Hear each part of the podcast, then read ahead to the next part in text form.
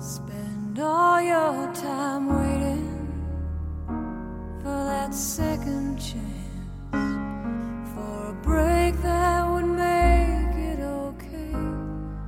There's always some reason to feel not good enough, and it's hard at the end of the day. I need some. 窗边的小豆豆，作者 日本黑柳彻子，绘图日本岩崎千章，翻译赵玉角。每个人都能在这本书里找到自己阳光灿烂的童年。这本书讲的是一个小女孩，一个一所学校。和在那里上学的一个女孩子的真实故事。故事发生在第二次世界大战结束前的东京。仅将本书献给已逝的小林宗作老师。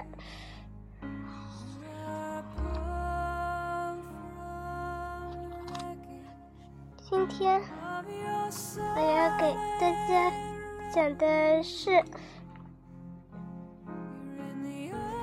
从今天开始上学。昨天，校长先生对小豆豆说：“从今天起，你就是这个学校的学生了。”对于小豆豆来说，等待第二天的到来，感觉是那么漫长，这是从未有过的事。平时的早晨，小豆豆被妈妈拍起来后，多半还要在床上发一会儿呆。可是今天早晨，没等人喊。小豆豆就自己起来，并且穿好了袜子，背上了双肩包，等着家人起床。家里最遵守时间的是牧羊犬洛基，他看到小豆豆的反常举动，哦，不对不对，这个是读过的，应该是电车教室才对。电车教室，小豆豆把手搭到电车教室的门上。昨天，这是昨天校长先生告诉他的教室。这时，校园里还有一个人，还一个人也没有。和现在的电车不同，过去的电车门上有拉手，可从。可以从外面打开。小豆豆用两只手握住门上的拉手，往右一拉，车门立刻就打开了。小豆豆心里砰砰跳着，悄悄地把头伸到门内，向电车里望去。哇，在这里简直就像是一边学习。一边旅行一样，车里有行李往架，车窗也全部是原来的样子。要说有什么不同之处，那就是把司机的座位换成了黑板，把电车的长椅子拆了下来，换上了小学生用的桌子和椅子。桌子、桌椅朝着。电车前进的方向摆摆放着，另外吊环扶手也没有了。其他的天花板也好，地板也好，都是电车原来的样子。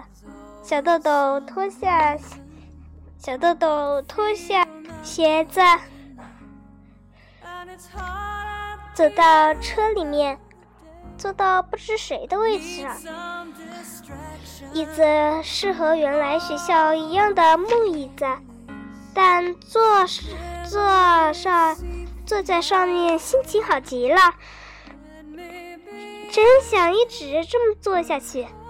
小豆豆心花怒放，暗暗决定：这么好的学校，我一定不缺课，每天都会来的。小豆豆向窗外望去，虽然电车已经不会动了，但可能是因为校园里的花草树木随风摇动、随风摇摆的缘故吧，感觉就像是电车跑了起来似的。啊，真开心！小豆豆忍不住发出了声音，然后他把脸紧紧地贴在玻璃窗户上，就像每次心里发快活的时候那样，唱起了不成曲调的歌，非常快乐，快乐非常。要问这是为什么？正唱到这里。有人上车来了，那是一个女孩子。她从书包里取出笔记本和文具盒，把它们放到桌子上，然后踮起脚尖，踮起脚尖，把书包放到了行李网架上，再把装鞋的袋子也放了上去。小豆豆赶紧止住唱歌。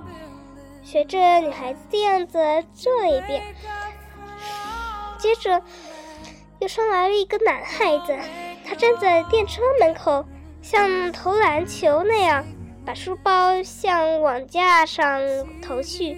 网架上的行李网剧烈的抖动了一下，把书包反弹出来，落到了地板上。男孩说了一声“失败”，又从。又从原地把书包向网架投去，这一次，书包稳稳的落在了网架上。男孩喊了一声“成功”，但立刻又喊了一声“失败”。一边爬到桌子上，打开网架上的书包，取出文具盒和铅笔、笔记本。本，他一定是忘记拿出。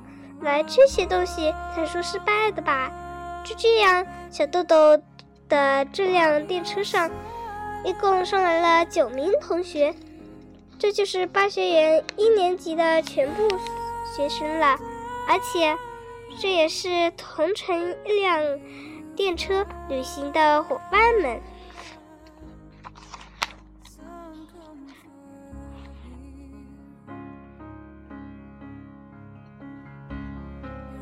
好了，今天我就给大家讲到这了，再见